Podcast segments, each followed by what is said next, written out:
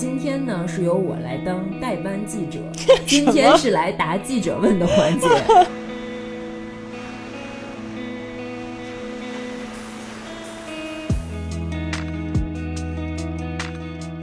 欢迎来到宁浪别野，这里是城市浪人的海边乌托邦。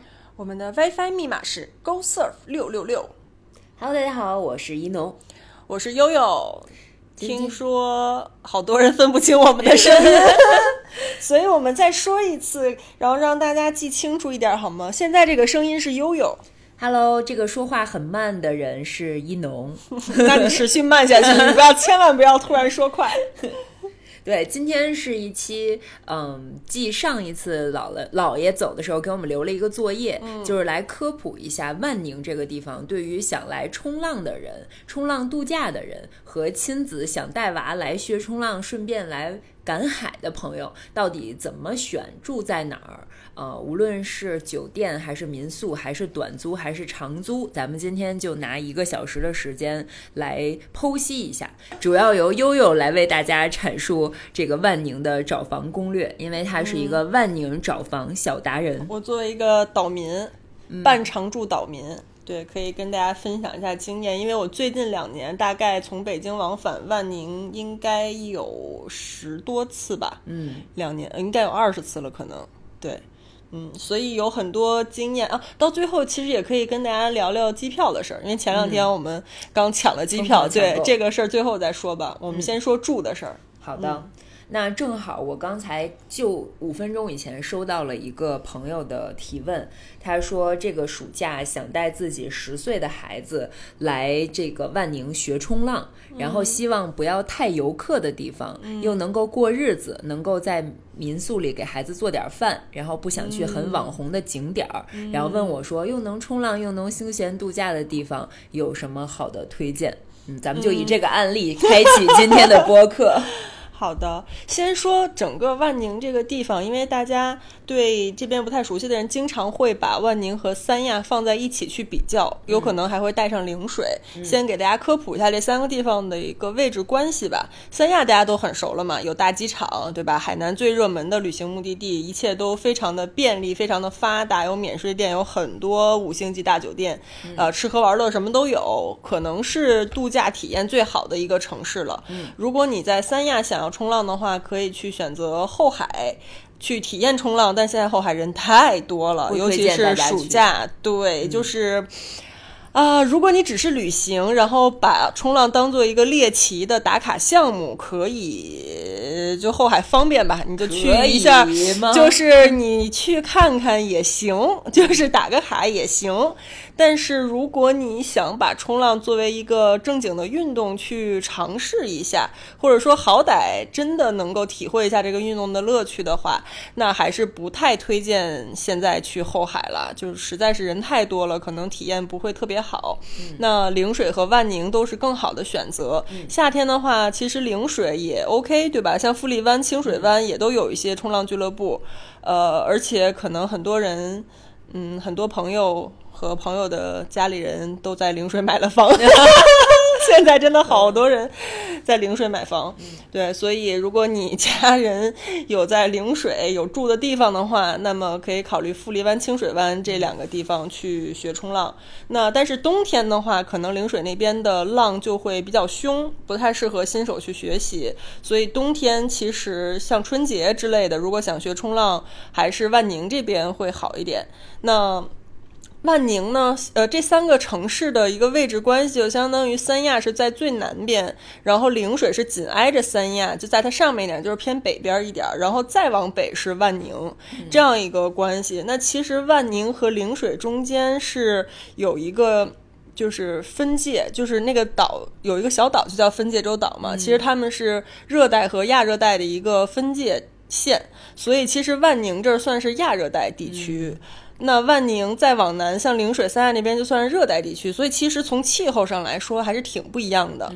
三亚和陵水那边就会稍微更热一点，呃，但是也会比万宁稍微干燥一点。但万宁是一个更潮湿，但是冬天呃，包括夏天吧，可能平均气温都要比三亚那边低个两三度，很舒服对吧？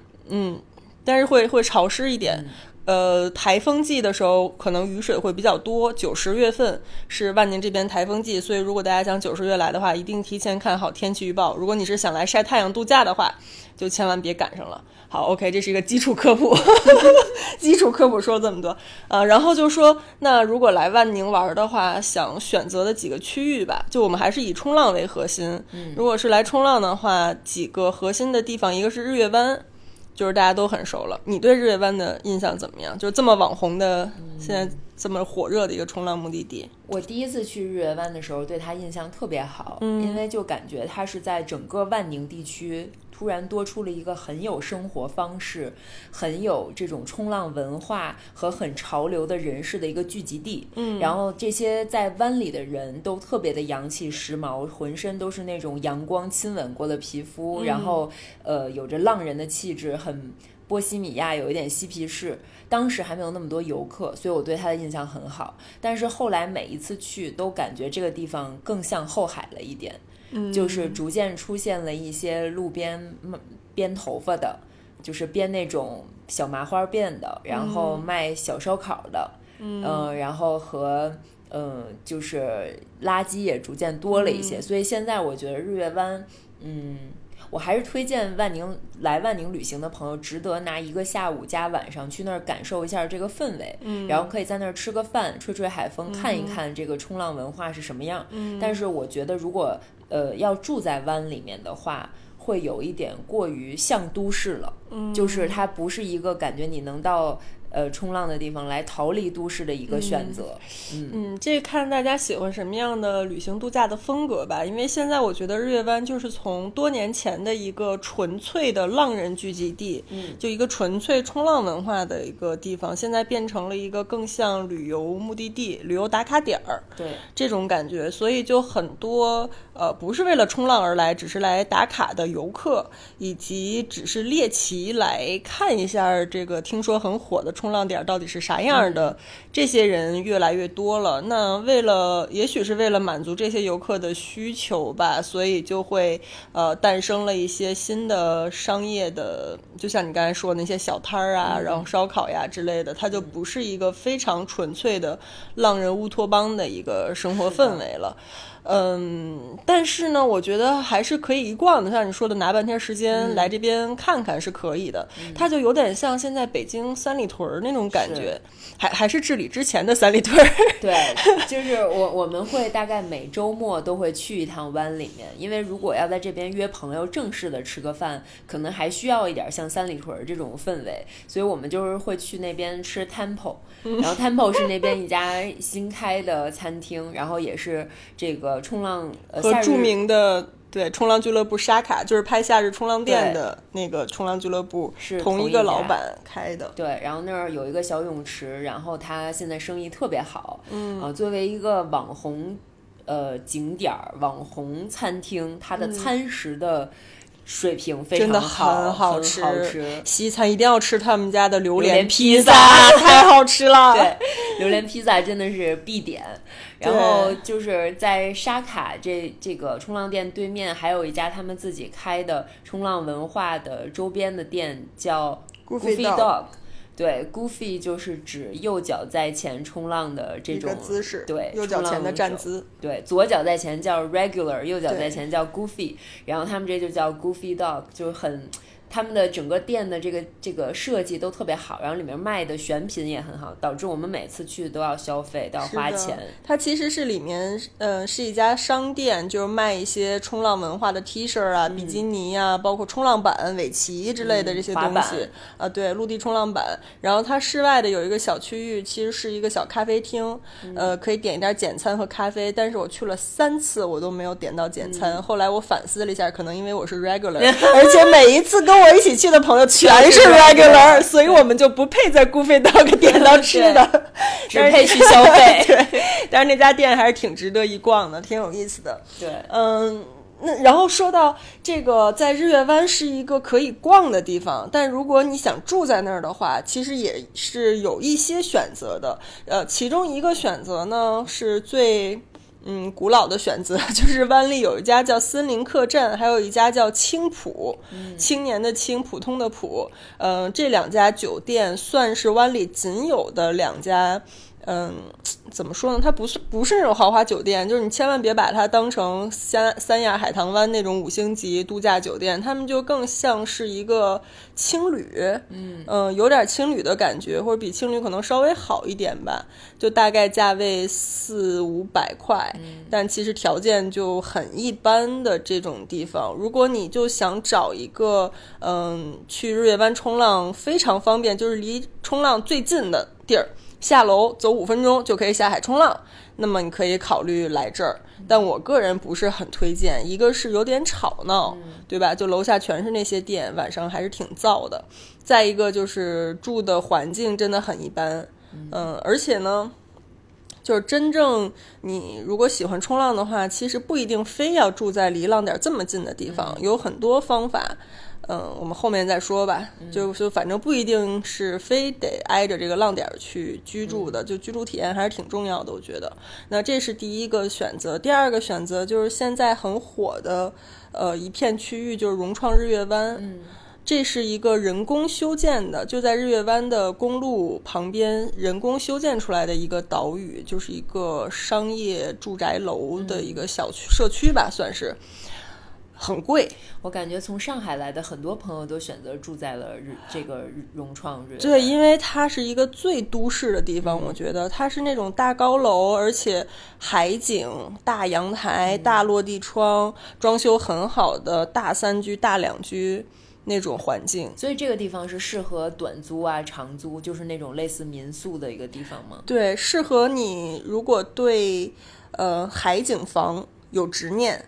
并且对居住的硬件条件要求很高，比如说屋里的这些墙面呀、地面都很新很新，装修非常精致，大大的卫生间，嗯、大阳台，就一切都是像都市里一样舒服，甚至比都市还舒服的一个氛围的话，那可能这里是首选。这儿大概是就万宁这些冲浪的地方，应该算是房租最贵的了，就这种公寓楼来说，炒到一万多一个月吗？月，接近两万，两三居、三居室。可能没有那么大，就是嗯两居或者就是暑假，反正是会有点贵的离谱。，对，呃，我是觉得没太有必要了，嗯，因为我觉得你既然都来这边，肯定是大把的时间，白天都要出去玩嘛，去冲浪也好，或者去哪儿 chill 一下，就不会一直在房间里待着嗯的。所以那个海景，海不海景的，你出去冲浪不就看见海了吗？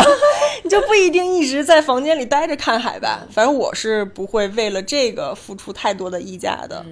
嗯，呃，这个，但这个确实是对硬件条件要求比较高的朋友，但又不想住五星级酒店的朋友的一个最佳选项了。融创日月湾，那还有一个选择就是住在日月湾后面的一个村子，叫田心村，这也是算是日日月湾的一个居住浪人居住的居住的一个聚居地了，因为在这句话好拗口啊 就是离呃日月湾那些冲浪的海滩，大概也就是几百米，最多也就一公里左右的距离，就是可以拐进这个小村子。然后这个小村子里面非常有那种东南亚的气氛，是不是？嗯我就是没去过啊，你没去过田我心村？没去过，哦，好吧，反正我觉得那个村子里很有东南亚的那种气氛，就都是小的那种农民房改建的，就是一层的那种房，对对，就是村子，村子里的民房改造了很多的小餐厅啊，还有小民宿啊之类的，很返璞？归真，会便宜一些，肯大概定是要什么价位呢？嗯几几百块钱的都有，就一两百的也有，一两百的也有，嗯对，然后稍微贵一点，可能七八百一间的也有，也有嗯对，就看你的选择了。所以它这儿就更有一种乌托邦的感觉，就是大家住在村子里，然后村子里的很多冲浪俱乐部可能也建了碗池，嗯，大家晚上就可以在那儿滑滑板、滑陆冲板，然后白天你就会看着很多人从村子里面，嗯，开着小摩托车，或者是开着一个很破的小汽车，然后驮着冲浪板，就一公里的距离，几分钟就到了海边，立刻就下海冲浪去了。嗯所以是这样一种氛围。嗯，但是有一个小问题，就是因为田心村那个地方它地势比较低，反正去年九月、十月的时候，台风季我正好在万宁，然后整个田心村是被淹了的。因为万宁每年的台风都会比较大，也是因为有台风，所以这边浪也会比较好嘛。但是呢，就是持续的大暴雨，加上一些地势的原因，去年就导致田田心村淹得很严重，基本上一层都快淹没了。那人们怎么办？大家就好像就还好，对，就真的有一些小视频，大家在村子的路上就滑起了桨板，就还挺自得其乐的。那怎么住啊？也不能住在桨板上。那那几天肯定就没法住了呗。大家就可能那边民宿是二层楼的话，那一层就都废了，大家就都搬去二层了呗，抢救一下物资，就这样。然后等台风过了再重新收拾呗。我是听这边的朋友说，田心村可能每年台风进。台风季的时候都会被淹，只是严重程度也许不一样。但因为那边的地势就是这样，所以它会受到这个嗯暴雨的影响可能会大一点。但是夏天夏天来的话是没什么问题的。嗯，反正台风季的时候稍微注意一点就是了。嗯。对，如果你是在城市待太久了，想要回到那种田园的感觉，感受一下，其实是住在大农村，然后那种返璞归真的感觉的话，其实可以考虑在村子里。嗯，但亲子的话就不太推荐。我刚想说，这肯定不适合带小孩儿。嗯，对，可能我觉得年轻人或者小情侣就换一个环境。找找小情调啥的，或者自己一个人，对，像住在青旅，对对对，有点那种感觉。其实就很像咱宁浪别野，就是大家既有公共的活动空间，然后每个人你回到自己的小房间里，是这样一个，对，这样一个小小小组织的一个氛围吧。嗯嗯，很适合年轻人。这个是日月湾的一个住宿的选择，然后其他的冲浪的地方呢？主要的话，可能就是石梅湾。石梅湾是我非常推荐的，嗯，就整个石梅湾，不管是冲浪也好，还是你来旅行度假也好，还是那边居住，我都非常喜欢。我觉得它特别舒服。首先，它不像日月湾那么网红，就没有那么多人。相对来说比较清静，而且石梅湾那条路，海边的那条路非常美。它不是直接你可以看到海的，它是跟海之间那条路和海之间隔着一片树林，你记得吧？那条路，然后那片树林非常茂密，就是像热带雨林的感觉。然后每天太阳阳光从这个树林的这个缝隙照下来，这条路又窄窄的，然后就都是那种树影，树的光影投在地上，然后你开着车就是弯弯曲曲的经过这条小路，就觉得。哇，好舒服呀！那条路感觉是那个树两侧的都已经在空中交叠了，就是两侧的树会形成一个天幕，嗯，然后都是单向单向单行线，对对，就只有两条车道，双车道，双向双向单车道。应该是这样说的，对，嗯嗯，然后就，而且它是曲折的，就不是一眼能望到头的那种，开进去就有一种进入度假区的那种感觉，嗯。然后我刚刚给我那个想带十岁小朋友来的妈妈，我给她的推荐也是去石梅湾，嗯，因为我觉得带小朋友可能还是操心的事儿比较多一点，嗯，所以如果你选择住在石梅湾那边的大酒店，就是威斯汀或者是爱美，嗯，这两家都属于呃硬件。软件都是在一个五星级的标准里，就还比较过硬，而且每一家酒店都有一个自己的冲浪俱乐部，就是你不不出这个不出酒店，在酒店的沙滩上就可以学冲浪。对，而且我觉得这两家俱乐部的品质和教练的水平都是很很不错的，也是五星级的一个标准。是的，对，当然非常推荐我们的打浪海南，给 C C 打个广告。嗯，是是我学冲浪的地方。嗯，就是在石梅湾的威斯汀酒店就可以找到打浪的俱乐部。可以直接跟他们预约，所以不出酒店。就如果带孩子的话就比较好，就可以家人带着孩子在沙滩玩儿，然后你下去学一个冲浪，就什么都不耽误，很方便。嗯，对。所以刚才说石梅湾这两家五星级酒酒店，可能也是整个万宁这一片儿仅有的几家五星级之一了吧？临海的哦，还有那个神州半岛的喜来登，算是五星吗？算另外一个区域了。对，嗯，是因为在日月。湾是没有五星级酒店的，对，没有这种大型度假酒店。那石梅湾就是这两家，呃，还有一个民宿的考呃，还有一个民宿的选择是推荐大家考虑，叫石梅湾九里，它是一片这个商业住宅区，嗯，很多的房型都是海景房，它跟我们刚才说的爱美呀，还有威斯汀这种五星级酒店就是一街之隔，就是隔了这条弯弯曲曲的很美的路，对面就是这一大片小区，现在都已经建到第六期了，你知道吗？石梅湾九里，这么快嗯，华润开发的，对。所以呃现在居住比较多的是一期、二期和三期，里面很多人是自家买的房，也有很多人是长租，包括我们有很多认识的博主朋友都是在这个位置长租的房子，就是年租的这种。然后你也可以在这儿选择短租，像你租一个月、两个月都可以。呃，也有很多他们是托管给管家做民宿的，所以你就短暂的住个三五天也没问题，都能约到。其实从那些大型的旅行网站上，应该都能搜到这下包这个小红宿。书，其实很多民宿大家都可以搜到。对你，你如果就刚才对我们说的这个位置比较有兴趣的话，你就搜石梅湾九里就能找到。九就是数字九，大写的九，里就是公里的里。对让我想起我以前跟人描述的时候，我说九、就是一二三那个九。四五六那个九，对，但你看也能听明白吗？听明白。对，那嗯，九里的房价可以跟大家说一下。呃，威先说威斯汀和艾美这两个五星级酒店吧就是威斯汀要比艾美还要贵，大概百分之二十到三十、哦，是吗的？我就觉得这俩差不多呀差不。多，但是威斯汀还要更贵一点。你都住过吗这两住家过然后我自己体验确实觉得威斯汀会比艾美的体验更好一点。嗯。首先从大堂上就能感觉威斯汀是那种豪华五星级酒店的配置，嗯。嗯，爱美就会稍逊色那么一点点，就是逊色了那百分之二十到三十的房价，然后就在逊色在大堂上了，是吗？就是那感觉就房间也要差一点点，嗯。嗯，然后我觉得就是这两家酒店，它整体的价格也会比海棠湾、三亚那边的度假酒店也要偏高，也是因为它在整个石梅湾这边就是一个很稀缺，就是万宁这边，如果你想选一个五星级标准化的度假酒店，它俩基本上就是你不可多得的选择，对。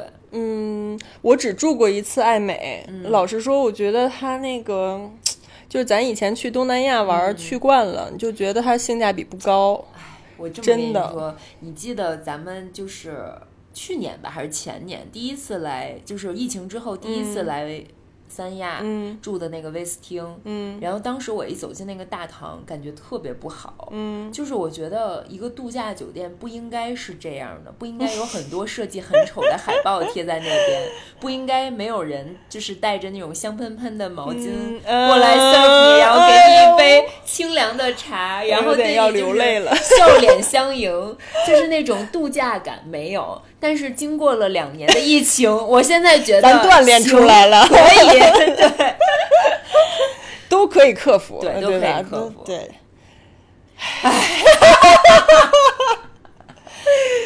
行吧对，反正我觉得爱，我当时住了一次爱美，就觉得房间硬件很一般，就太老了。对，真的有点太老了，然后有点对不起他那个房价，因为虽然它是个五星级酒店，但它房价动不动就一千2000多，甚至两千多，就平时可能都要一千多，而且还是不朝海的房子哦。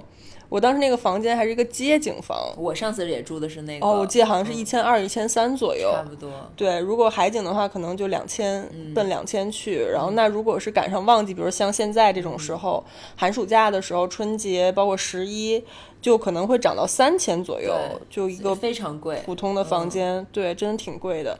隔隔壁威斯汀还要更贵一点，是吧？是的威斯汀好像更大一些面积房。间更大，房间更新，然后整体的服务会让你感觉稍微的专业和贴心一些，这个是真的。我没有住过威斯汀，我只在威斯汀冲浪，你只熟悉从停车场走到 走那个到海滩冲浪点儿那一片。对，嗯，好吧，这听起来有点无奈，就是它性价比不算特别高，嗯。但呢，如果你既想带娃来 chill 一下，就是合家欢的、嗯。省心的。呃，度假一下又想顺便来冲浪的嗯。话，那这两个五星级酒店是可以考虑的，或者就是刚才说那个民宿，这个民宿的价格，嗯，如果你是短期就住几天的那种，一天两居室的话，一天大概在三百到五百左右。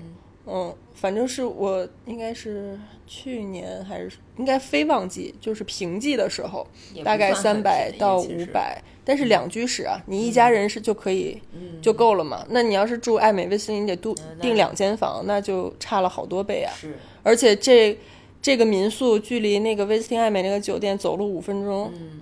对吧？那你这么算下来的话，虽然它没有那些服务，性价比还是高一些。对，我觉得性价比是高的，而且可以自己做饭。是，嗯，这个很适合带十六岁以上的孩子可以。不，六岁以下还是建议五星级省心一点。嗯，也可以有托管。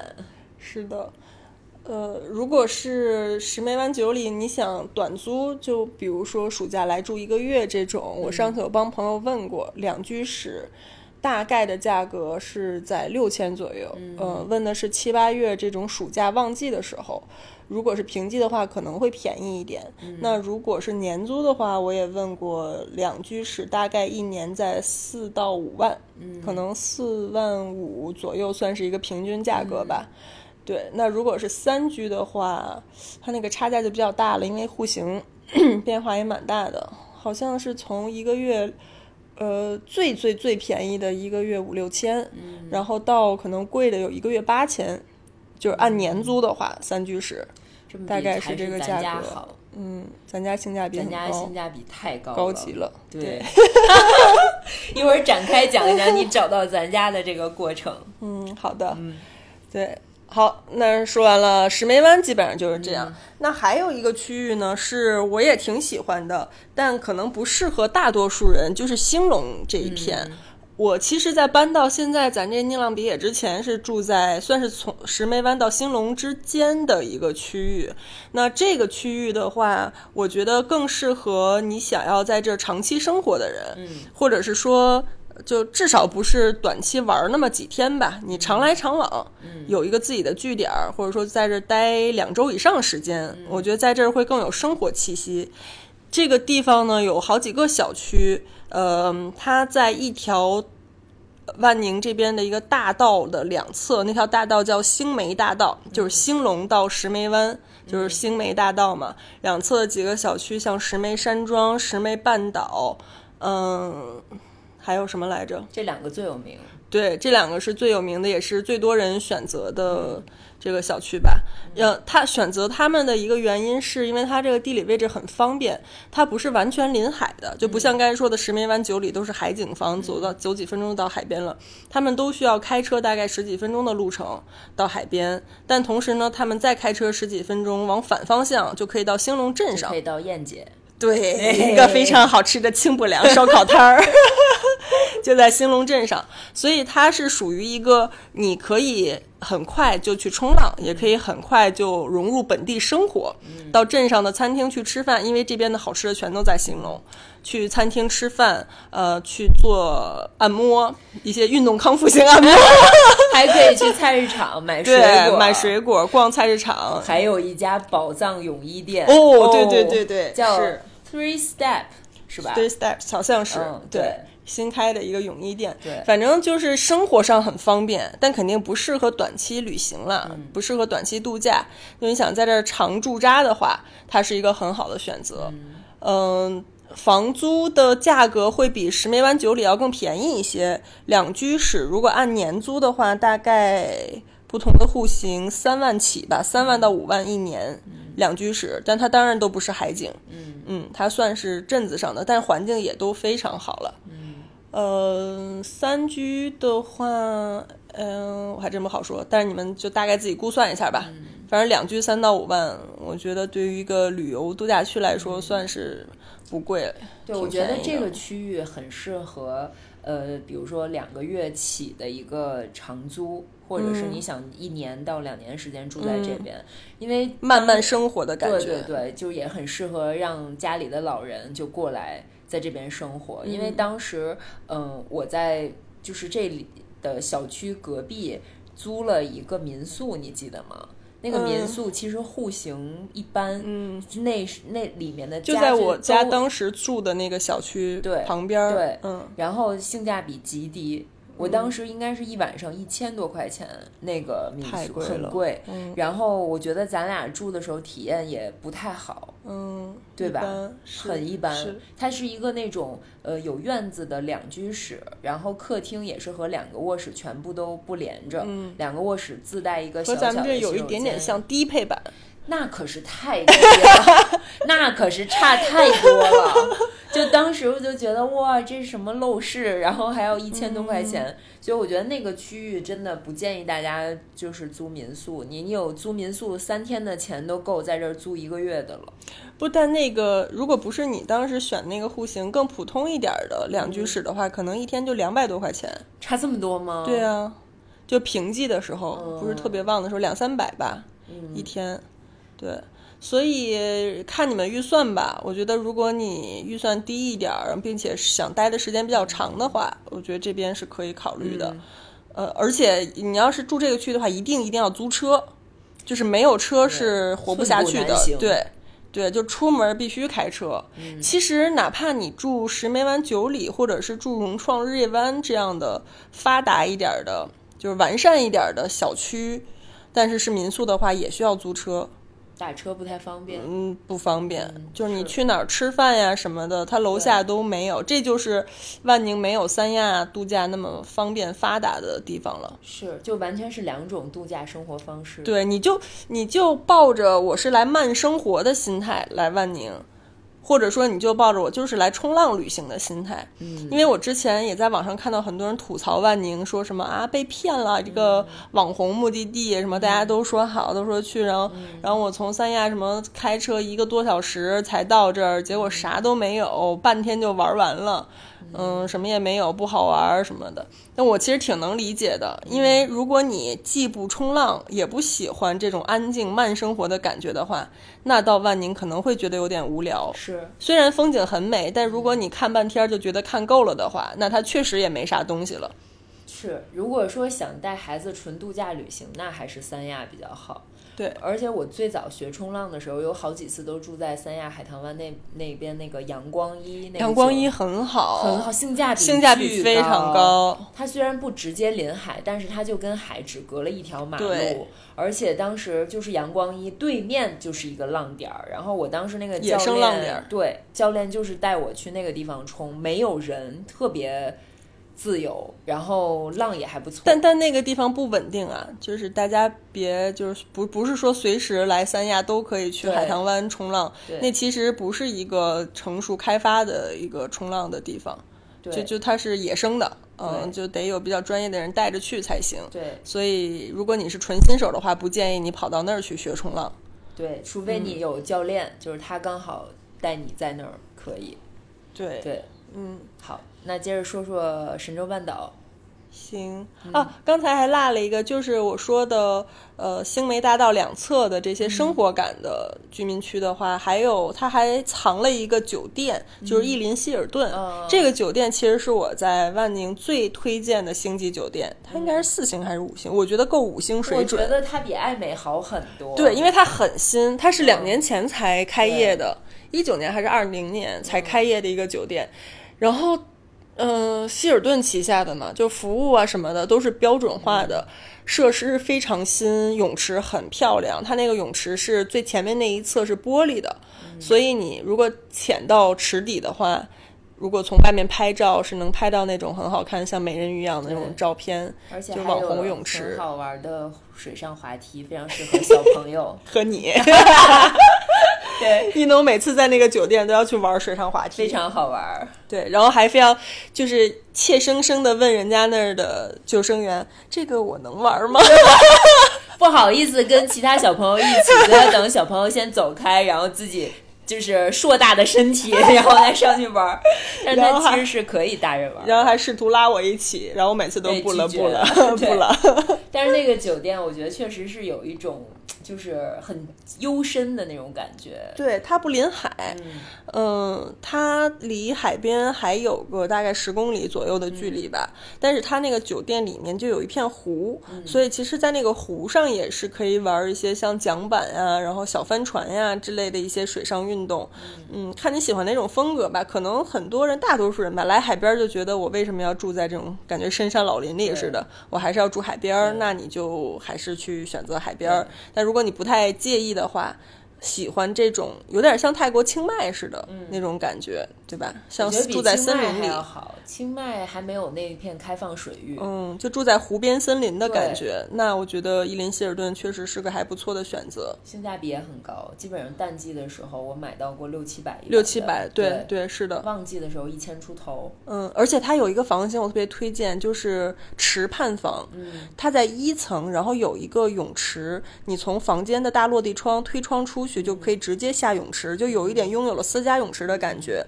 但它那个泳池呢，是你们这一排房子大概四五户连在一起的，就你们四五户是共享这一个长条的这种泳池，所以感觉还挺好的，约等于拥有了私家泳池吧，我觉得。上一次一起去这样的地儿还是在泰国，你记得吗？又一声叹息。别说了，反正这个 他们这也不错，这行吧，行，算是不错的了。他们家这个池畔房平季的时候大概一千出头，我觉得算性价比很高了。嗯，旺季可能会稍微贵一点。对，我也住过大概四五次这家酒店了。因为离原来悠悠住的地方很近。对对，我之前住在那一片的时候，就经常有像像你来呀、辛巴来，他们都会选择，要不就附近的民宿，要不然就住希尔顿，因为离我很近，这样我就可以开车接上他们一起去冲浪。而且这家酒店很适合带娃，因为它有很多小孩玩的地方，然后还有一个电影院。对对对对，有电影院。对。是应该是整个兴隆这一片仅有的两家影院，一个在兴隆镇那边，一个就是这个伊林希尔顿。泡温泉。哎，对，冬天来很舒服，因为冬天我带我爸妈去过，春节的那会儿。嗯嗯。哎，这有故事，以后再讲。我们一定要找一次讲一下这个故事 啊！我的有人要哭了，好可怕！我们留个悬念，这某人和这个。就大家期待一下，就是可以在下面扣一下想听故事，然后我们就安排一下，就是某人在这里迸发过一个关于心动的故事。哎哎呦，行吧，行吧。好，对，那个温泉真的很不错，大家冬天来的话可以泡一泡。嗯，然后呢，就说到了石梅湾，说完了，还有一个主要的居住区域就是神州半岛。神州半岛算是在万宁这边。也挺网红的一个目的地，因为那个威呃喜来登酒店很红，就那个科罗纳日落巴，是的，对吧？在网上很多人去打卡，非常红。对，这个日落巴的老板也是我们认识的一个浪人朋友，他还开了很多这个冲浪俱乐部什么的，在神州半岛这边有很多产业，现在好像又开了新店，是餐厅啊什么的。对，嗯，神州半岛这边呢，算是也也是一个人工开发出来的一片居住区。它完全是为居住服务的，所以整个它是一个半岛嘛，就它是三面临海，嗯，只有一面是和这个。整个的主岛是连接在一起的这种感觉，那整个这个半岛上面就是大大小小各种不同的小区，算是呃居住密度相对比较高的了，在万宁这边对吧？算是人口密呃不算人口，就是房间房子的密度，小区密度小区密度比较高，呃，所以这边其实有很多常住的候鸟。族群候鸟老人啊什么的，尤其是冬天的时候，你会发现神州半岛的入住率就会高很多。然后一到现在，像现在这种夏天，入住率就会低了很多，很多人就回到北方去了。嗯，所以一个是老年人，还有一个是家庭居住的比较多，很多北方人在这边买房子，所以呢，也就有很多人都在这边长租房。呃，尤其是很多浪人会喜欢住在这边，因为它既然是开发出来的一个成熟的居住区的话，像一些配套的餐厅啊，呃，还有包括超市啊之类的，就会比较成熟一点。为什么你说到超市的时候，我想是就是口音都应该转变成超市儿，就是 这个东北第四省 没有，但你不觉得三亚东北人很多，万宁北京人很多吗？是吗？相对来说，其实万宁没有那么多东北嗯人，但是反倒有很多北京人，不知道为什么。我那天可能我们认识的都是北京人吧。不是，我租房的时候还问中介来着，我说嗯这边是不是北京人很多？尤其是神州半岛，那个嗯中介说，神州半岛之前就是刚开发好的时候，北京人大概占了百分之六十对，就是北京的住户、业主啊什么的。然后现在可能被稀释了一点，也有百分之四十都是北京的。那还是比例挺高的，对吧？就可能大家喜欢买房啊什么的，宜居都喜欢扎堆儿，可能就一个带一个的，对，一片就都在这儿。我上次带我爸妈在神州半岛的海滩上遛弯儿，还碰到一个北京大爷，然后知道我们是从北京来的，拉着我们聊了半天，然后就说啊，我们在这儿好多朋友呢，你看那个老哥 也是咱们北京来的，就聊的倍儿热闹，自来熟老 自来熟。我觉得这个感觉对于北京人来说好难得呀，就是咱们很少有那种说遇到老乡的感觉。因为北京是所有人的北京对，但是在万宁就有一种老乡见老乡的感觉了。全国人民的首都。对嗯，嗯，但万但是在万万宁，我们就都是北京人儿。嚯！我跟你说，我这两天就是。就是拍了一个露营的视频，然后连租车来给我送车的人和这个露营营地的老板全都是东北人，我感觉我这两天完全是在东北。东北有这么热吗？那挺嗯，然后说到哪儿了？神州半岛，嗯，好，神州半岛就是说了，这边居住舒适度还是挺高的。呃，如果是你想住酒店的话，就是科罗纳日落巴所在的那个喜来登酒店和它隔壁有一个福朋喜来登。这俩酒店因为我没住过，所以我也不太好给评价。但是我都是穿过他们的大堂，去过沙滩，也是只进人家的沙滩去冲浪、喝酒什么的。没有在里面住过，感觉就是嗯就标准的星级酒店吧。从大堂看就觉得 just so so。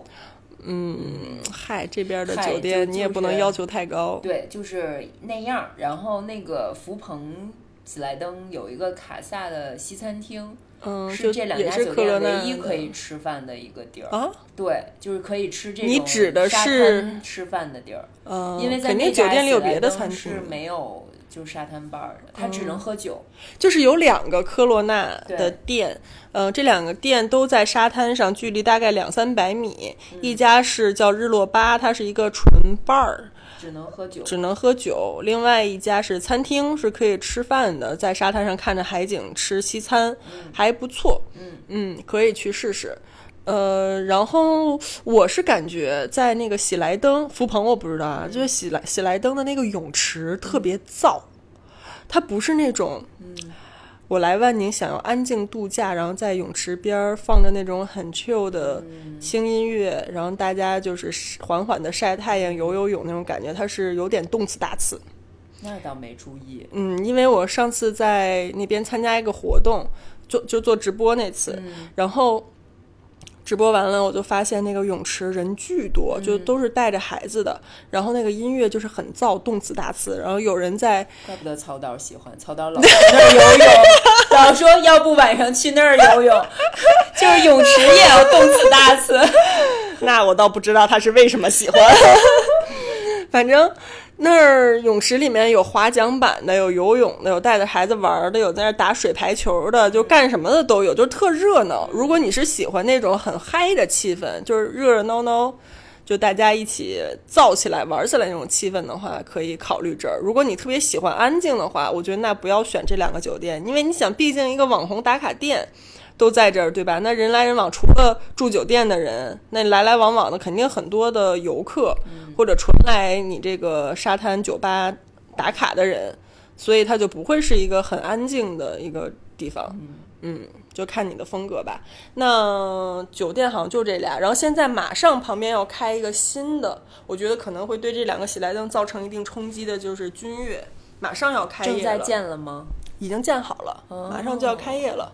就在一上岛的那个桥过了以后，就是我说那个小区叫海公馆，海公馆对面，对面对。就是今天接那那个摄影师那个地方，对。就是往灯塔那个口那儿走。对，哦那那不是围起来了吗？嗯。就围起来的那部分，其实就是君悦酒店，哦它都已经建的差不多了，马上就要开业了。嗯。对，所以如果你们，我不知道今年会不会开啊，大家可以关注一下，这比较新，应该还不错，我觉得，嗯，感觉会有巨大冲击。是，嗯。对，应该会有新的网红店诞生。但是我觉得那个就科罗纳日落吧那边有一个比较好的点，就是一个是它本身就是热闹的气氛，所以它那边运动活动特别多。哎，对对对，这个很好，因为它就是沙滩上每天晚上都有各种飞盘局，而且是专业的飞盘教练。就上次我拍那个视频，然后请的那个嗯教练，他是原来飞盘国家队的队员，然后他现在是就也是因为爱上冲浪就留在这边，白天当冲浪教练。然后当飞盘教练对，他自己 组真的他有一个群，然后就是哦很每天我看他们都在里接龙，就是今天是什么主题的哦飞盘活动，然后大家就是还挺认真的训练啊，就是在沙滩上打飞盘，哦就是这个运动消耗真的很大，而且大家都是在这边的呃半常住民或者是偶尔来一次的游客，反正大家都玩的还挺开心的。然后另外就是他们也会经常组织一些类似在城市里 Super Monkey 那种 Body Combat 呀。呃，BC，然后也有一些户外沙滩上的运动很有意思。对，就是会比在一个封闭的健身场馆里面要快乐很多。对，而嗯且他们都会选择黄昏时分，对因为白天太热了嘛。嗯，对，黄昏时分，然后看着那个夕阳，大家一起运动，真的还挺爽的。然后出一身汗，还可以跳到海里 去。对，还可以洗个海澡。嗯，对，所以如果你是一个很喜欢运动、很喜欢这种呃社区式的运动氛围，大家一起热汗嗯 的这种感觉的话。那可以关注一下，像那个日落吧他们经常搞的一些健身活动，嗯，对，这边是一个不错的选择。我觉得也是因为神州半岛这边，就相比石梅湾来说，我觉得它是一个石梅湾和日月湾中间的一个氛围。嗯就是日月湾是有点太网红，是就是太热闹了，所有人都知道这地儿都要来。石梅湾是比较清静，对，就是相对小众，当然现在人也很多了，但就是居住在这儿的人毕竟少一点，然后海滩什么的相对人是最少的了，嗯、又很美，是非常非常美的。那神州半岛就属于居中，嗯，对吧？就有很多年轻人在这儿聚集，但是又没到说已经被挤到像后海似的那么多人是的一个状态，就还还行。如果喜欢热闹的话，可以来这边逛一逛，玩一玩。然后，我们现在已经这个四十六分钟了。嗨，嗨，咱咋回事儿？咱聊一下怎么找到咱家这么好的地方的吧。对，这就是说到怎么找房啊。刚才没说完神州半岛，除了这几个大酒店以外，当然有很多，这都是居住小区嘛，有的是民宿、房源，长租、短租都可以。但这就涉及到下面这个话题了，就是我说关于怎么找房，因为我发现在万宁这边没有那个咱们在北京习惯的那种连锁中介，嗯，就是链家呀、我爱我家呀、麦田呀什么这些中介，咱们都习惯了，或者说上这些 A P P，对，一看一搜，这边完全没有怎。么找啊？所以这边主要靠口口相传。口口相传，那代理 agency 都是单独的人啊。对，所以其实在这边找房是有点麻烦的，它不公开不透明，你懂吗？它没有一个公，它它就这样，它没有一个大的平台说把所有房源信息都放上去，哦任君挑选，没有。哦所以呢，资源它都是分散的，嗯。找房就会相对费劲一点儿。那像很多小区，它是有的是会在小区门口，或者是比如说像神州半岛那条主商业街上，就有两家小小非常不起眼儿的，像奶茶店那么大小的一个房屋中介的门脸儿，你可以直接去那儿问。对，他也卖房也租房，那大部分地方是连这小门脸儿都没有的，都是一些个人代理。嗯这个真的就是靠朋友之间互相问一问，比如说你问在这边生活过的朋友，或者问这边的教练，比如你冲浪，你问这边的冲浪教练，呃，问酒酒店可能也不太知道，嗯，就问教练吧就。只能问 local，就是对，就问 local 生活在这儿这儿的。人，嗯，就从外地移移居到这里的这种半 local 吧，嗯。嗯，新 local，问他们是比较清楚的，大家每个人手里可能都会有几个中介的微信，然后你再去加这些微微信问提你的需求，你想要哪个区域多大面积，看他那儿有什么房源，再带你去看。然后你会发现，中介跟中介手里的房源几乎就是不重叠。嗯，嗯，所以就是你要多找一些中介，然后比较一下，看他们手里的对，就有点那种感觉，嗯所以其实有点费劲的。那然后再缘分吗？嗯，一个是你多让这些中介先多给你发视频啊、照片啊什么的，然后先问一下价格，比较一下去看房。另外还有一个办法就是，其实小红书还不错，因为有很多勤劳的中介，嗯，引号啊，勤劳的中介会发这些房源在小红书上，但是其实他们发的真的是九牛一毛，嗯。就是我在这边可能加过五六个中介，其中只有一个，就我我捞到咱家这房子的中介是在小红书上捞到的。嗯。你看勤劳就是有生对。意，，还是要努力。所以很少有这个这边的中介会把东西发在小红书上，但你搜一搜还是能搜到一些。然后你就加在小红书上给他发私信，然后再加他私聊提你的需求，因为他发上去的也不是全部，嗯，他们效率没有那么高，对，呃，然后一定要注意多比价，你不要在一个中介这儿，比如他带你看了某一个小区某一个户型，你觉得挺喜欢的，他说是多少钱你就定了，尤其是咱这种从北京、上海一线城市来的，就会上头，因为会觉得这边房租好便宜，跟北京、上海比。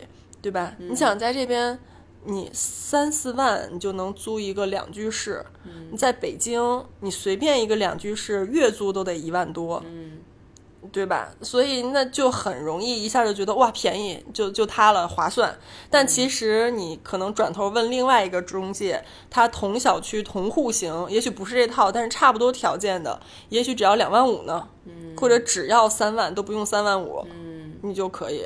我之前看房的时候，有一个房子我还挺喜欢的，然后我问了，他们说一年房租五万。后来过了两天，珍妮就野生珍妮告诉我说：“悠悠，我听说你看那个户型，我有朋友也去看了，只要四万。”我说什么？为什么？我说，就是其实房源跟房源价格不一样，那中介给的价儿也不一样嘛，而且他们也有点见人下菜碟的，就是看你像不像有钱人，看你愿看你像有看你舍不舍得花钱。看珍妮的朋友不是是怎么了？不是，我是说，然后我当时就很生气，嗯我跟珍妮说，我都晒成这个肤色了，我都拿不到 local 价格，怎么回事？对，这也有可能是因为我，比如带爸妈，比如带爸妈一起去看，哦他们觉得你们全家是不是有充足预算呀之嗯类的？一看，而且一看就是你们是啊北京来的，估计跟北京比，这点钱对你们来说也不算啥之类的也的。挺精明的哈。对，其实他们都会有点儿这种所以买东西时候坐地千起价万。不要不问价格先买。我经常这样，就是买一些水果什么、或者什么，我经常被人坑。这是一个很重要的点。嗯第二个就是在别人说出价格的时候，不要表现出好便宜。我有时候忍不住，就是你知道，没有，现在海南物价也不便宜了，对那您这儿也不咋便宜，也不至于的。嗯因为我觉得在可能北京、上海，大家各种价格体系相对透明一点儿，就这些对吧？不管你是租房也好，还是买东西，嗯，超市或者外卖软件儿，你一看都非常公开透明。但是在这边就是很很随性。很对，很很随意。嗯嗯，大家做生意什么的也都是自成一套体系。嗯嗯，所以你就要多留个心眼儿呗。嗯嗯，多比较比较。嗯。所以关于找到咱家的，还有什么绝妙的小 tips 吗？绝妙的小 tips，勤劳。对，多找多看哦。然后还有一点就是有一些，呃，除了这种中介以外，有一些他们是会，呃，小区业主买了房子以后会委托给小区物业的管家，嗯嗯，就因为大部分在这边买房的都不是本地人嘛，都是外地，尤其是北方来的人，他们买完房以后可能也不住，所以就把这个房子委托给管家，有的呢用来做短租，或者说只要有长租的客人，他们就可以长租，没有长租的就偶尔做民宿这样。所以你可以去你看上的小区，就最好的方法真的是实地来看，就是。尽量不要再说你你现在还在北京或者在上海，你就远程说我定下来要租哪个，一下就租一年，就不要这么冲动。你可以先定几天的民宿，然后到这边走一走看一看，然后再决定你要长租在哪里。所以你去看看上了哪个小区以后，你可以去找这个小区的物业中心，去物业中心问说你们这儿有没有管家，有没有那个长租的房子托管给你们。直接找物业的管家，相对来说价格是比较低的，嗯，要比找中介要低一些，因为基本上他们是一手房源了，嗯，一手的这个这个资源。然后如果是找中介的话，他可能是又中间赚了一道，或者有一些是，嗯，一个中介，然后他从很多业主那里收了房，然后。交给他，相当于一个私人管家，交给他代管。他不仅是一个中介，而是他手里永远拿着这些钥匙，他可以决定哪个短租，哪个长租。但是他也可以私自决定我租多少钱，加多少价。嗯，就是一个私私人管家这种感觉。感觉还是得面谈这边，面看面谈。是的，是的，实地考察。对，反正别冲动。总体来说，就是你年租肯定是最划算的。然后很多人是会想半年租，就是冬天的时候，像候鸟一样嘛，冬天的时候自己或者是父母来过半年，但这样其实不太划算，因为你租冬天半年的价格大概是你年租价格的三分之二。嗯嗯，就比如说年租五万，你如果只租半年，他可能会要你个三万五。嗯，因为冬天的半年是旺季。嗯嗯，所以呢，如果你夏天但凡能来那么几次。哎，我就跟你们说，就是你租了，你就会来，真的，就是你有一万个理由可以来，来了就不会后悔，来了就值得。就如果但凡你时间相对自由吧，对，但凡你时间相对自由一点的话，还是值得的。呃，所以建议大家半年租和年租比，肯定是年租更划算。嗯，哪怕你夏天那半年有一半时间都不来，也是值的，也是划算的。然后如果月租的话，有几个月是旺季是最贵的，比如说像现在七月、八月，还有包括像二月，就是春节那个月，以及像十一这些，可能五一吧也算上，这些都是最贵最贵的。那比较便宜的，像三月、四月，呃，九月。嗯，十一月可能就稍微开始冬天，可能就贵了，可能就三四三四月、六月放假之前，九月这几个月相对是便宜的。嗯，如果你现在时间比较自由，你想要一个性价比最高的旅行的话，那这几个月是比较值得考虑的。嗯，哇，真的是一个非常非常完善的推荐，我们已经接近一个小时的时间了。好，那最后还有什么要补充的吗？嗯。哦，最后我们再说两句关于机票的事儿吧。因为刚才住的事儿说完了，很多朋友就会觉得机票是一个大头，但我告诉你们，机票也有省钱的窍门。不要像老爷一样，每次都买最贵的机票。对，这点我就很厉害了，我买的都是最便宜的机票，真优秀。你看多会过，会选房，会买机票，你看看，真是一个过日子的小能手。对，其实因为飞海南这边，嗯。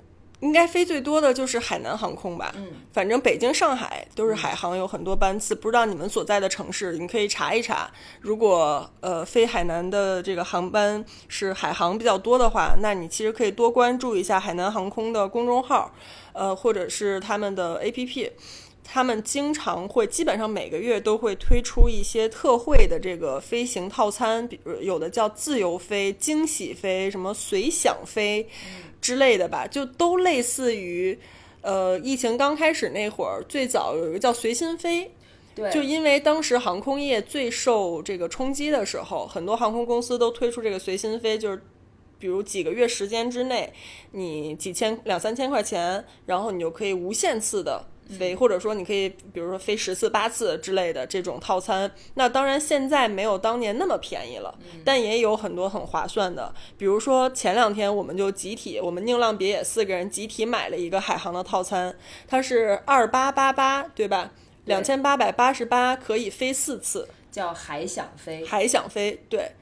二八八八飞四次，然后它的使用时间是从现在就是从七月下旬一直可以用到十月底，而且十一期间也可以，只要你不是十月一号，好像不是一号、八号还是哪天，反正它只有两三个日子是不能用的，其他的时间都可以约。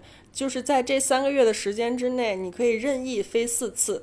那它就不仅包括像我们从北京海飞海南这些往返的航班，它还有飞可以飞其他地方。它有一百四十四个航线，嗯，就是包括北京三亚、北京博鳌、北京海口，就是这些飞到海南岛上的往返航线肯定都是有的。然后还有比如说广州海口、珠海海口、郑州海口、银川、贵阳。呃，银川海口、海口贵阳，总之就是你从任何一个国内的出发地，基本上都是涵盖的。你想有一百四十四个航线，所以你在这个规定时间内可以任意兑换四条航线，每次可以任意兑换一条航线。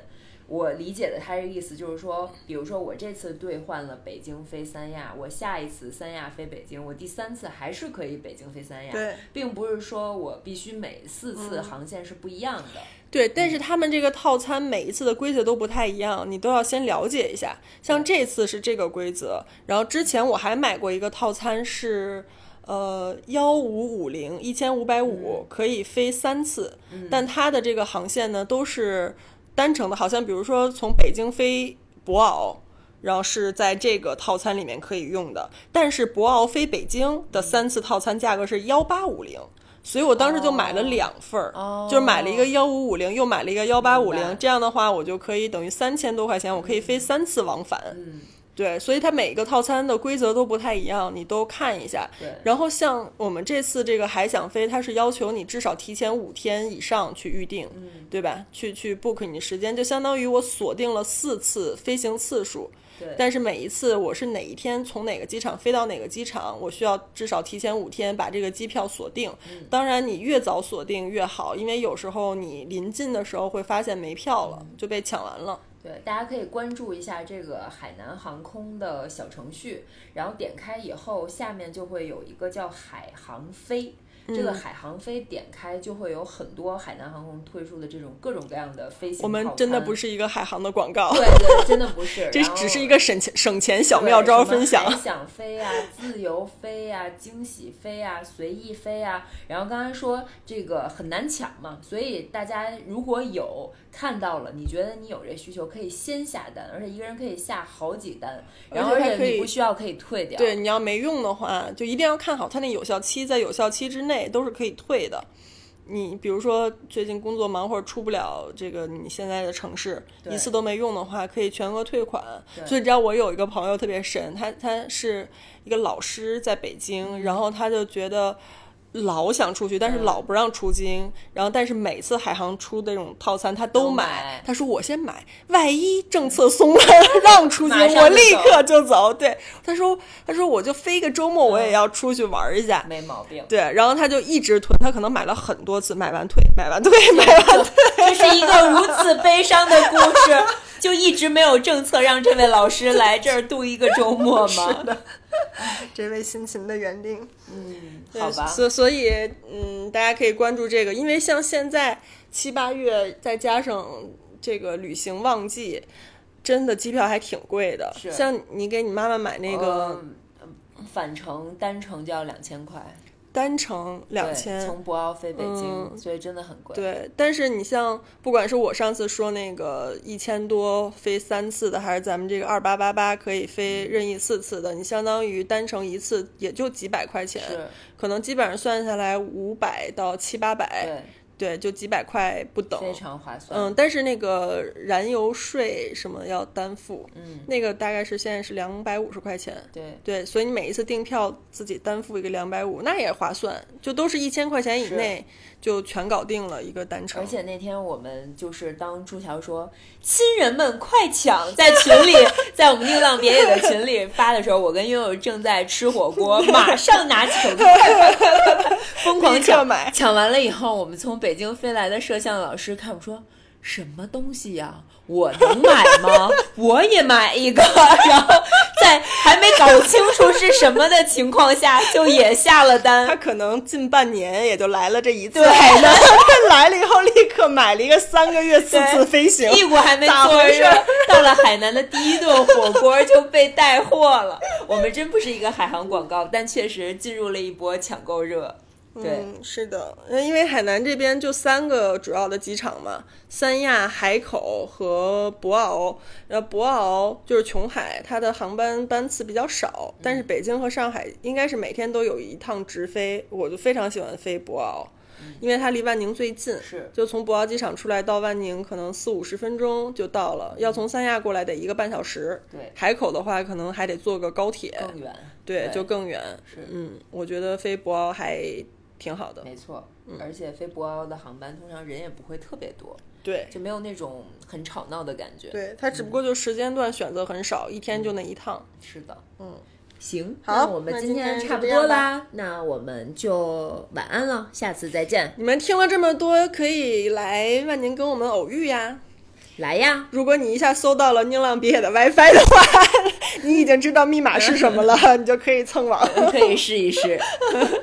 好吧，那欢迎大家都可以来度过一个漫长的假期。拜拜。